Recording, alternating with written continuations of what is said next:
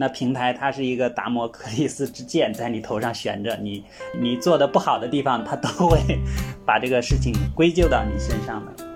好像这些做生意的都喜欢把自己的员工当成合伙人来用，然后发工资的时候就当成员工来发。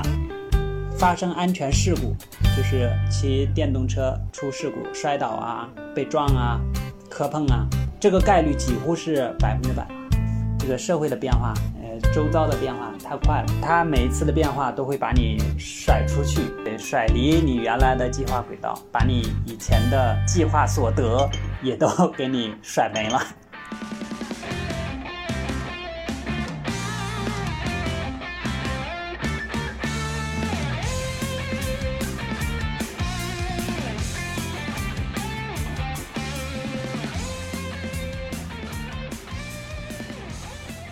大家好，我是行者啊。说起我做的工作啊，就就特别多哈。最早做过木木工，做家具，又做过建筑工，在工地上面扎钢筋，还做过这个焊工。在工厂里面焊这个汽车零配件，最近呢又做代驾跑滴滴。做代驾的话呢，主要是看到一个是我我个人是很喜欢体验这种不同的工作吧。另外一个当然是生计问题了，就是那去找一些工作来做。然后代驾它仍然是一个收入还还算可观的，它还有一定的热度。对工资的话呢，嗯，感觉还可以啊，所以当时就。就觉得自己可以去试试，然后就去做了一段，但是后来的话呢，就就没有再再继续做了。嗯，滴滴的那个平台就是客户端，就是我们平时打车用的那个上面就有这样的连接啊，就是说注册成为车主啊，注册成为这个代驾司机呀，啊，就从这样的口里边点进去，然后呢，他就会引导你去注册，他这个要求是要五年的。驾龄要有五年的驾龄，呃，我报了之后呢，呃，也是经过了一轮审核，啊，还要到那个他在各个地方各个区呢都有这种分支机构，啊，他这个分支机构呢也不是滴滴公司自己的，他是滴滴公司和那些啊私管，是给人家就把这个活儿是外包给人家，让人家来委托人家来管理的这样的一些机构，然后到那啊面试之后，你啊注册，然后他和那个。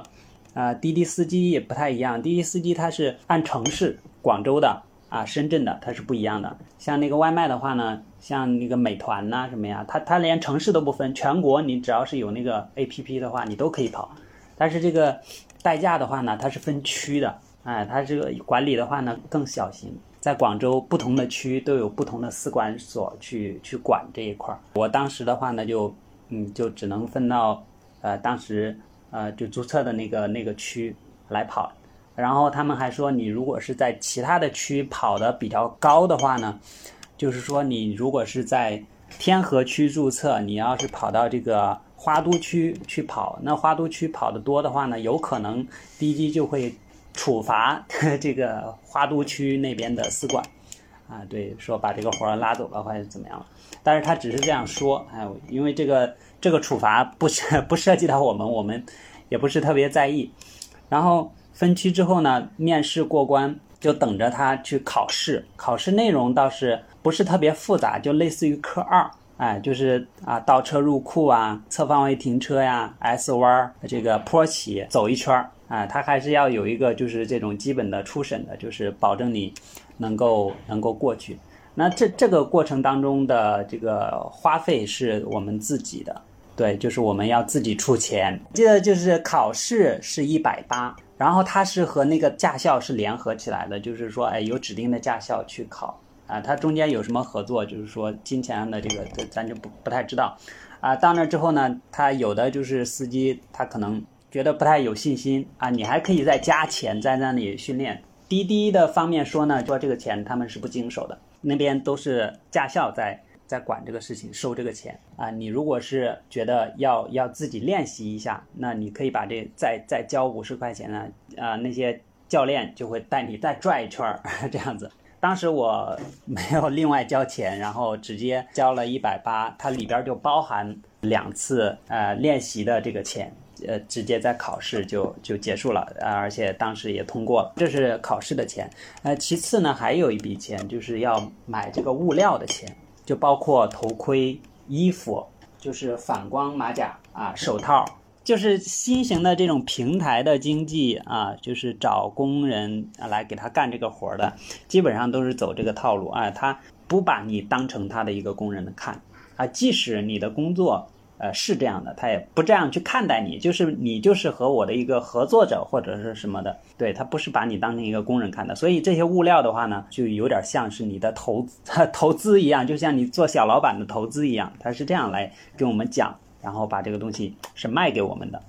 所以头盔、衣服啊、马甲啊、手套，还有两个垫子，一个是车座的垫子，一个是铺在后备箱的垫子。哎，这两个垫子也是很有意思，就是他担心你你给别人开车，别人会是吧介意你直接坐在人家车位上面，就发给你一个套座椅套。哎，把这个呃座椅套住，然后再坐上去。然后，对，然后呢，你你放在别人后备箱的时候，要铺上你的这个呃后备箱套那个垫子，再把这个自己的车放上去。这一套东西呢是四百五，电动车代步车你是另外再买的，最贵的就是电动车了。就是我参加的那个司管，它也是有有合作方的。就是他会允许那一家呢跑到他这个司管来，在你做培训的时候推广他的车，然后引导这个呃学员去买他家车。但是你要是不买的话呢，他们啊也不强制。呃，但是这这个代步车你肯定是要有的，然后也要合规，他会大致给你一个给你一个标准，然后你按这个来。我当时的话呢是没有去买这个电动车，我去买了一个折叠自行车。他们的花费的话呢，普遍在一千五以上，因为如果是花费少的话呢，他那个续航就很差。呃，那些老司机呃，行家就是他一般都会加到两千多买那种稍微好一点的，让这个续航呢达到五十公里以上。他在那个原有的这个电动车上面呢，再加装电池。保险这块呢，它是有一个意外保险，然后意外保险是我们自己交的。另外，他还和一些保险公司合作，在他们平台上推出一些保险的产品。但是呢，这些产品也都是要我们自己花钱才能够买的。公司方面不承担任何保险啊、劳动保护啊、合同啊，只有协议，没有合同啊。不止一个协议，它会有这个什么领物料的呀。然后服务协议啊，保密协议啊，这些东西是吧？大家也都懂。只要是谈出了，你必须要签，你不签你是不能够服务的。然后还有什么承诺书啊？我承诺我要是吧，认真负责，什么乱七八糟。培训的话呢，主要有两块儿，一块儿的话呢是到这个四管的那机构去做培训。然后司管的这个培训呢，是稍微比较正式一点的培训。内容的话呢，主要是讲这个，第一个是平台要求，这个恐怕是每次去了都要讲。第二个就是服务，呃，服务内容。第三个就是安全。平台要求可能就就比较好理解，就把这个平台上面就是你不不允许犯的一些什么呀，一些新政策啊，给你讲一讲。第二个就是这个服务内容，这个是比较有内容的一部分吧。就是你比方说，我刚进去了之后呢，他就会给你讲一套服务流程。见到客户之后你要怎么说？他会让你模拟这个场景，要不断的练习这个场景，然后把这个场景练好啊。你首先接到电话之后呢，啊，他尤其要求你不能够加其他的词，就是这个打招呼的词。接到电话之后，你的词一定是“您好，我是滴滴代驾，你是尾号什么什么的用户吗？”他说是了之后，那然后你接下来就说：“那呃，请稍等，我马上过来。”呃，然后挂掉电话，就赶去现场。赶到现场之后，再对这个车主的手机尾号。然后呢，把自己手机上的那个呃自己工作的 APP 呢，上面会有一个电子吊牌，上面呢呃是显示你的身份呐、你的工号啊什么呀，要展示给这个车主看。可以了之后呢，再上车服务啊。上车服务呢，你要 把这个座椅垫儿在车主没有表示的时候呢，你必须要把这个东西去弄上面。如果说他明确说不需要垫，那你才可以不去垫这个座椅套啊。这个这个后边后备箱垫呐这些东西，如果是他没有说什么的话，这些你都要自己去弄完。然后呢，检要检查车周一圈儿，一是看一下这个车有没有刮蹭，有没有本来就损坏的东西。他特意讲了，如果说有一些车主他本身就已经刮蹭了，你送完他之后，结果呢第二天他投诉你说你这个车被你开坏了，那到时候你要是没有证据的话，你是要承担责任的。然后呢还要看就是车周的环境啊，有没有什么杆儿啊、柱啊什么东西，不要一开就给就给开出问题了。然后在最后再上车，把客人送到最呃送到位置之后，还要口头提醒在哪里停车，最后再礼貌道别，啊，这整个流程就基本是呃才算结束。这个呢，我们在培训的时候呢，要就是拿两个凳子模拟那个车上面的服务流程，要要练习，要考试过关，不过关不放你走，就是考试过关了，OK，你就可以开通你的账号了。路上的话呢，我们啊还被要求就是要买蓝牙耳机，因为他他要求就是路上的话要静音服务，不能够吵。他培训的时候还要求我们说全程静音服务，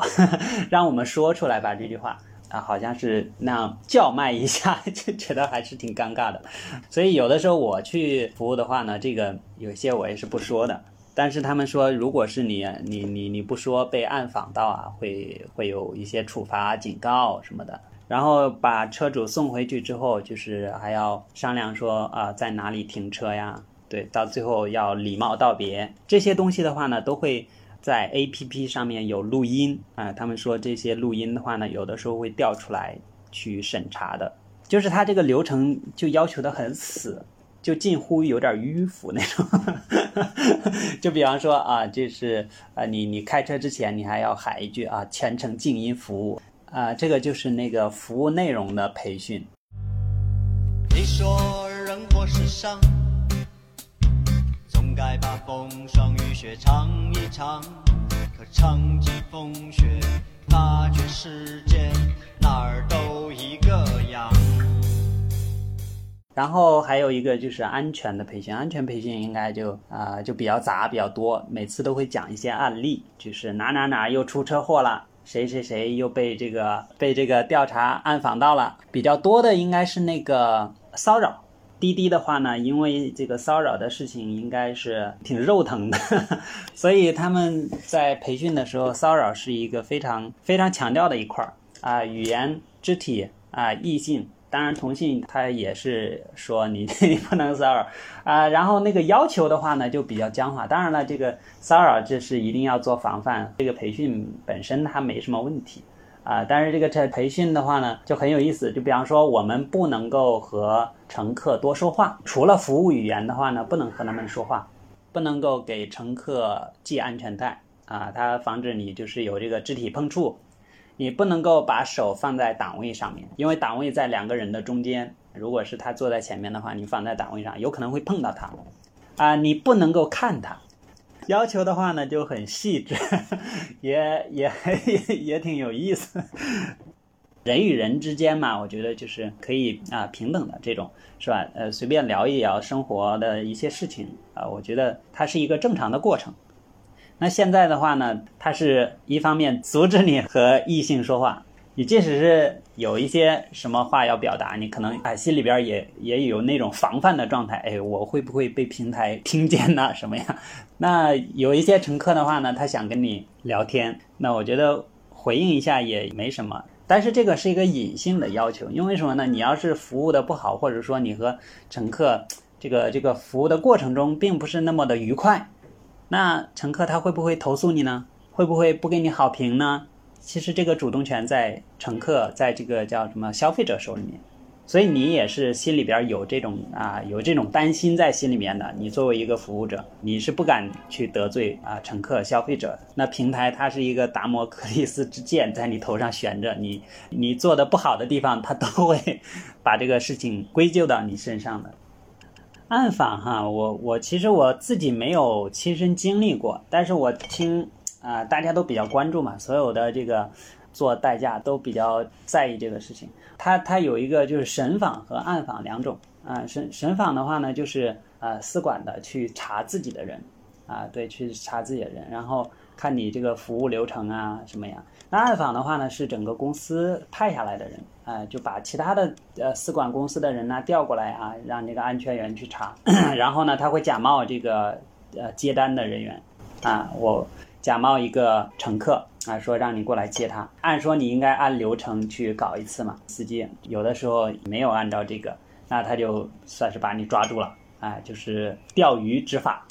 那如果是你被抓住了，可能会面临扣分啊，甚至会限制你这个出单。然后你如果是全部通过了啊，会有一些奖励。我觉得就前边咱们聊到那个，就是说不允许啊看，不允许说这种简单粗暴的处理方式去啊杜绝这个性骚扰问题，那个是破坏人与人之间的关系。这个暗访这个，我觉得。他其实他破坏不了，是吧？你和普通人的关系，他就是，老板在监视你。他的最大的点不在于说这个事情他是怎么做的，而在于说他他的处罚很严重。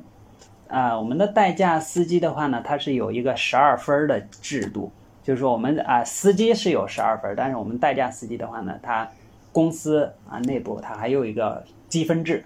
然后呢，你如果是出现了一些状况的话，那是扣分的。如果是你把这个分扣完了，那么你就失去这个服务资格了，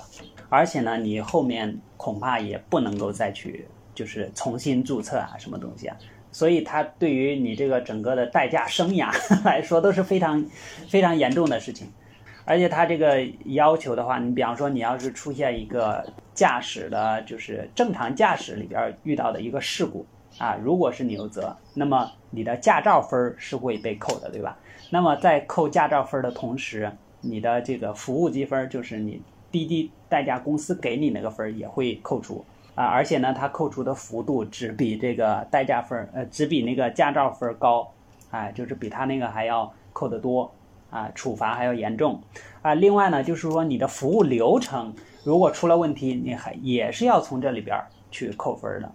所以。呃，对于一个代驾司机来说，这个分儿很珍贵，啊，因为他他很多情况都是一下就扣四分，那么你扣了个两三次就没有了，所以这个是非常严肃的问题，关系着你的这个 这个职业生涯，所以他这个暗访很多司机就很怕，就是因为他的处罚很呃比较严重。啊，其次呢，就是他这个方式哈，啊，这个方式的话呢，就有点损啊，就是钓鱼执法嘛，对，心理上面是一种压力。呃，还有呢，就是他这个形式，他也没有跟你说是什么形式，所以是任何形式的都有可能说是是他们管理人员在那里盯着你，所以，但是我们还没有听说过说啊，就是给你做个访谈，然后呢调一下你的真实想法，啊，还没有听说过这个。你把乘客送回家，他那个地方的话呢，就是呃大概率应该有相当的概率都是比较偏远的。他即使是不是很偏远，但是呢，他也大概率的会离你住的地方、离你出发的地方很远。你比方说有一次的话呢，那就送一个乘客到一个比较偏的一个一个小乡镇吧，呃，就是广州周边的一个地方，周边也没什么灯光，而且呢，那时候我骑的是。自行车 啊，离我的服务点，我返回的点的话呢，有有五十多公里，我骑回去的话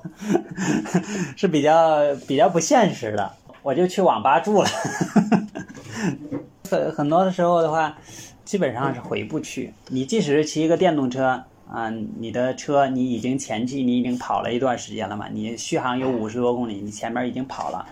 啊，就剩下二三十公里，那你现在离回家还有五十多公里，那你不见得能回去。我们啊，代驾司机他有各种群，就是返程群，对，因为我们返程是一个问题，很多人的话呢会组团从其他区赶回来这样子。但是有一些偏远的地方，他会在群里边，就是在这个群里边就是发位置啊，说我我现在要结束服务了，然后回去，有谁回去，然后谁的车在附近去接一接。然后呢，大家都赶在这一条路线上面，赶在这个附近的这个接人的点上面。对，所以你自己要赶一段路，然后呢，那个车啊到了之后呢，再再把你接回去。啊，一般都是一个面包车呀什么呀，大家就是找的谁的车赶回去。我是从来没有没有搭乘过他们的车，呃，一方面是时间短的话呢，你认识的人有点少啊，其次呢也是赶不上，因为那个它是一个区域一个区域才能管得上，你有的很多区域根本就赶不上。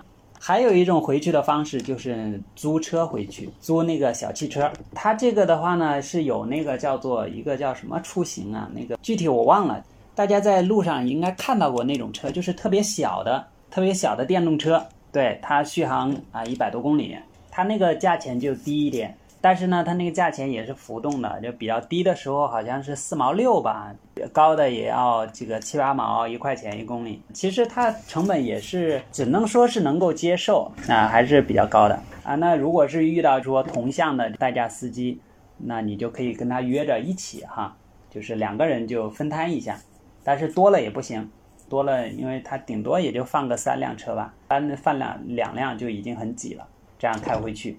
他开回去之后呢，他还有一个问题，就是这个车它不一定有停车位。如果没有停车位的话，你又要有可能还要掏停车费，你有可能就是那个车放不下，哎，因为你放那儿的话呢，就会持续的持续的产生费用，这是次选的一个返回方式。但是这这这这些方式都不是特别靠谱，一般。啊，大多数人就是说能够骑回去的话都骑回去，成本是最低的，也是最方便的。像像我的话，这种骑自行车的呢就比较特殊一点，因为我发现就是没有人骑自行车出来接单，但是我的自行车是可以上地铁的，他们的不能上。所以我如果是服务到凌晨啊早上的话呢，我可以把车哎放到地铁上回去。呃，像你像现在我跑滴滴的时候嘛，就经常会晚上看到那个边上走的都是那个代驾司机，他们走在这个立交桥啊高速的边上，啊看着都瘆人。对我也不知道当时我自己骑的时候 是怎么那么大胆，你没办法，你只能去走。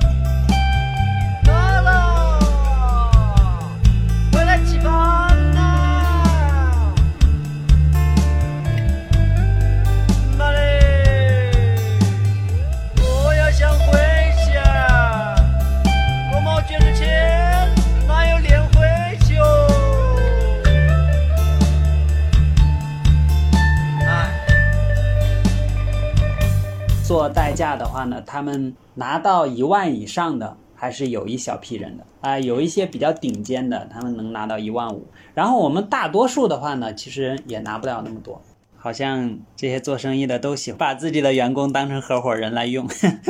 然后发工资的时候就当成员工来发。那些能够拿到一万以上的人，绝对是非常拼命，花的时间特别多的人，甚至于。把自己的健康都搭进去的人，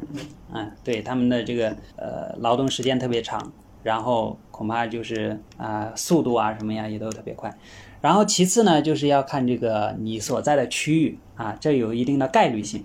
啊就是说你这里有单，那么你就有活干，你没有单，你即使再积极，你也没有挣不了那么多钱，到最后呢就是你的这个资格，你做的时间长，你。经常付出的多，那么这个平台呢就会检测到你特别努力，然后呢他就把你的这个级别啊抬高，然后呢让你得到更多的资源。然后如果是你不够努力，那么呢他还要把你的一些资源再砍掉，啊，就是让你的这个竞争啊更加悬殊，更加悬殊。啊，你越是努力的人，我越是给你啊；你越是啊拿不到单的啊，这个工作时间短的，越是给你砍掉。所以呢，把这个金字塔给竖起来，造成这样的一种差别。所以大多数啊，我认识的那些人呢，就是正常工作，就可能也也要跑个这个九个小时以上吧。啊，你如如果是算上出门什么的，估计也是十个小时了。那啊，应该能收入个八千。啊，八千上下啊。另外就是这个每一单哈，每一单像基础单的话呢，三十五元。广州好像就是这样，八公里以内都是三十五元。这个三十五元是客户他下单的时候哎要支付的，对，起步价三十五。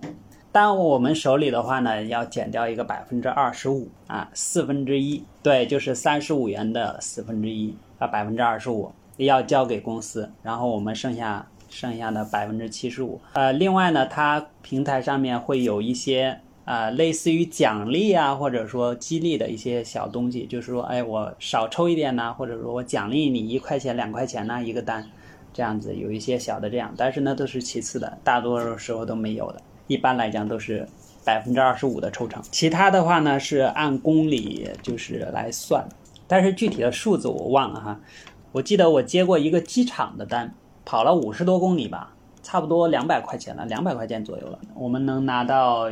一百五、一百七这样，它两百多嘛，我觉得还是啊稍微有点高了。就是说讲道理，你提供一个平台，平台它的投入其实就是前期的建立这样一套东西嘛。但是后后期的话呢，其实它提供的这个价值呢，不足以支撑四分之一的抽成了，四分之一还是 很肉疼的。我后来有一次和一个搬家的人聊，他说他们的抽成居然达到了百分之三十五，三分之一以上，我觉得是很不合理的。他是恨不得让你二十四小时在线的，他平台上面就是有很多这种就是信息啊啊培训呐，然后消息啊。还有一些就是司管的战队啊，就是他会啊任命一些老的这个呃代驾司机，让他成为一个队长，然后呢去管理这些一系列的东西呢，都指导你尽可能的在线去接单。然后你如果是一个月不在线啊，我之前刚进来的时候，我我我记得是三个月不在线，就是说你的户就会给你消掉，不让你做了。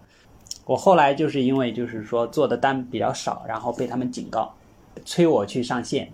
队长呢也会经常的在信息里边艾特我啊，让我去去跑单呐什么呀？他那个市场其实就那样嘛，就是说那个客户就那么多，你上线的人越多，客户的体验就越好。但是呢，钱的话呢就那么多的，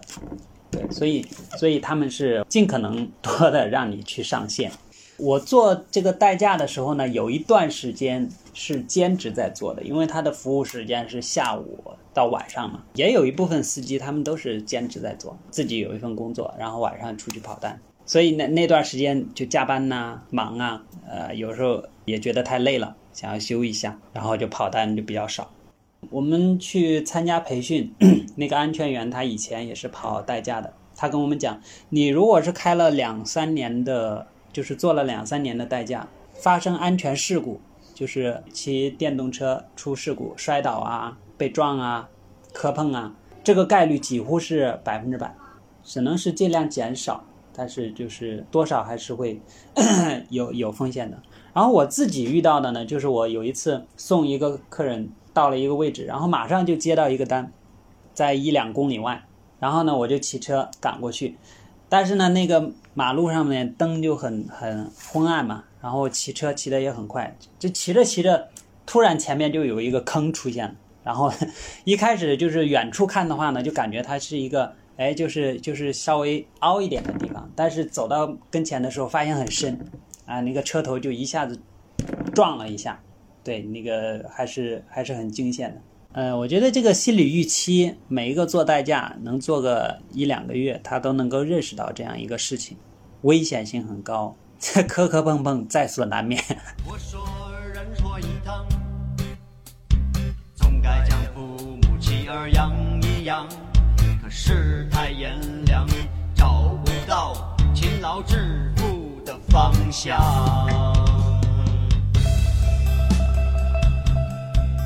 我觉得我第一次做代驾司机的时候，哎，还挺有趣的。因为其实我们平时开车的话呢，其实一般都不会接触那么多车嘛，都是嗯，是吧？自己单位的啊、自己的车啊、朋友的车啊，哎，你开的话呢，你无非就是开呢开那一辆车，哎，就是偶尔开一次啊。如果自己有车的话，也就是开自家车。所以不同的车的话呢，那么多种类，其实你不太熟悉的，即使你会开车。所以我第一次做。做代驾给人家开车的时候就很尴尬，然后开不走。我之前的话是开这个手动挡比较多，以前开一个面包车啊，也是有几年没开了。做代驾之后就开人家车是一个自动挡的，哎，发现这个灯也忘开了，这个档也不知道往哪里挂，啊，这个手刹也不知道在哪里，到最后开不走。哎呀，那个那个乘客就 看着我很无语。但是这这些东西的话，我我一开始我就觉得啊，你这个培训的话，你应该把这些东西先给我们培训一下，不同的车型怎么开，档位在哪里啊？后来才知道啊，像那个什么啊，日系的车是吧？它的手刹都是在左脚。像那个德系的车是吧？他们很多车是在怀档，呃，档位的话呢，在那个方向盘下面的。所以这些东西的话，以前没接触过，都不知道。遇的遇到这个客户的时候就很尴尬，是数次被嘲笑。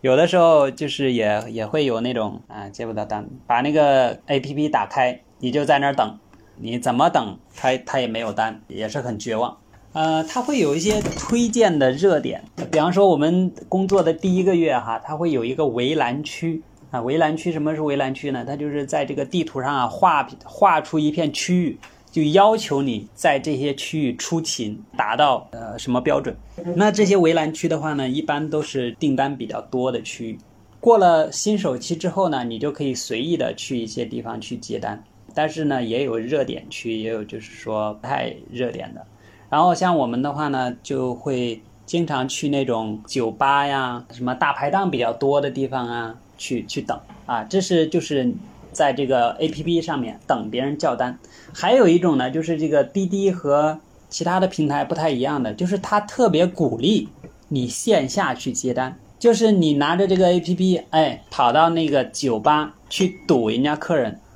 他特别鼓励让滴滴司机呢去。啊，去这些地方，哎，干这种活儿，然后呢，他们平台也是要抽成的，但是呢，抽的会比较少。这些地方的话呢，没有这些平台的时候呢，也有一些司机在那里趴活的。哎，对，他说，那咱你就可以哈，把咱们滴滴的牌子打出去，我们安全呐，我们就是更正规呀，是吧？把那些人给挤跑。其实那些人啊，早就被挤跑了，基本上都是很多个滴滴代驾司机。挤在那个酒吧门口挤，然后人家一出来的话呢，大家就一拥而上，真的是有点沿街叫卖的那种感觉。我的话呢，就是也去过一次，但是后来因为那时候刚刚加入嘛，脸皮儿比较薄，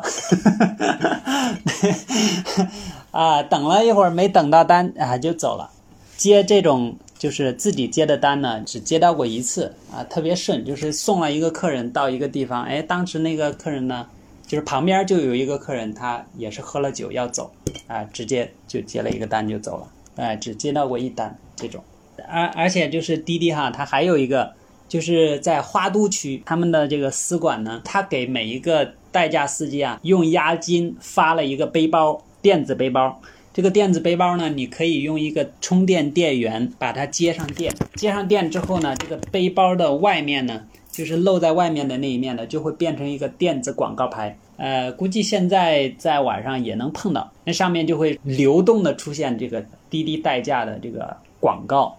哎，那个感觉挺 挺奇怪的，而且它那个背包上还有定位，嗯，为了宣传也是不遗余力。啊，都说计划撵不上变化，我觉得这这句话之所以对，它是一个有时代特征的。就是这个时代，它就变化很快。你比方说，你做代驾，你做滴滴司机，那谁又知道这个滴滴它能撑多久呢？啊，它总共的寿命这么火的一个公司，也就十来年嘛。你原本计划的是怎样，你你往往撑不了多少年，你就会发现，整个社会你的那个计划已经不能适应这个变化了。这个社会的变化，呃，周遭的变化太快了，就是它每一次的变化都会把你甩出去，甩离你原来的计划轨道。把你以前的计划所得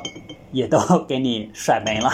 还是挺挺迷茫的吧？因为尝尝试了很多职业，现在甚至于说，啊，就是需要一点技术的啊。你比方说啊，去做焊工，去开船，哎，发现到最后啊，都慢慢慢慢的沦落到一个体力劳动的这样一个境遇。哎，它它本来是一种就是哎技术。慢慢慢慢就降到一种门槛，就是说你有了这个技术，你才可以进到这个行业。然后进到这个行业之后呢，你会发现啊，它就是一个体力活儿，它就是用这种技术去做的体力活儿。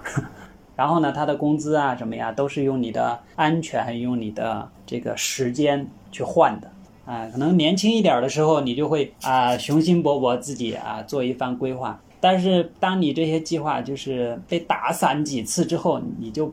没有那么大的信心了，不是说我们做不出这样的计划了，而是我们做这个计划的时候，我们心很虚。因为我们大概率觉得这个计划恐怕，比方说去开船，你可能啊一开始就觉得啊自己有这个证是吧？学学到这个技术，然后开船是一个非常呃挣钱的行业。但是呢，你到那个行业一干，才发现哇，这也是一个 吃力不讨好的活儿，也是一个苦差事啊，收入也不见得也是很不稳定。那现实 是吧？一次一次把你这个计划打乱的时候，真的是这个计划就很难再做出来。对我爱好还挺广泛的，哈哈哈啊，可能也是我这个性格是呃促使我尝试了那么多职业吧。对，啊，就是你比方说啊自己喜欢唱歌，然后喜欢弹吉他，啊，然后但是这些都已经放了很久了，太忙了。喜欢下下棋呀，啊，有的时候这个也也喜欢去跑步啊，练武术啊。都挺享受这些活动的，也不能说自己特别专注的爱好，有的时候都很难讲这是一个爱好。为什么呢？因为人家一说起自己的爱好，都是啊坚持了很多年，是吧？业余没事了就做。但是我我们发现，就是有很多自己想做的事情啊，他长时间的都没有空去摸它，所以到最后就很难讲啊，这是我的爱好，这是说出来都有点啊心虚 啊。喜欢汪峰的。他有一首歌叫《信仰在空中飘扬》，对这首歌挺喜欢的，嗯。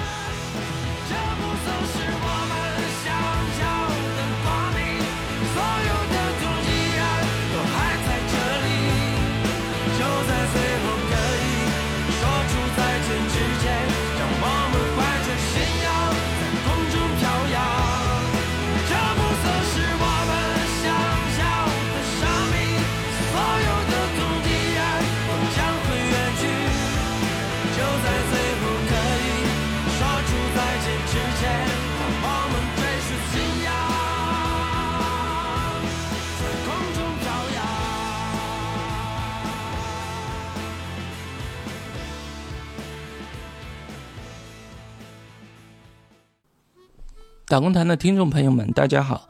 我是 Martin，我刚加入打工谈的团队不久。我觉得打工谈这个节目很了不起，他坚持为基层的工友们发声，为工友们提供了一个讲出自己故事的渠道，所以我愿意为这个节目做出一些微小的贡献。打工谈还是一个很小的播客节目，它的成长需要大家的支持与帮助。如果你是一个普通打工人，你愿意分享你的故事，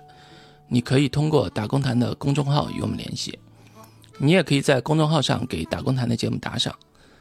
打赏所得将用来给节目嘉宾买一些小礼物，以及改善我们的播音设备，提高播音质量。你可以在微信里面搜索“打工谈”三个字，就会找到我们的公众号。我们期待你的关注和留言，谢谢大家。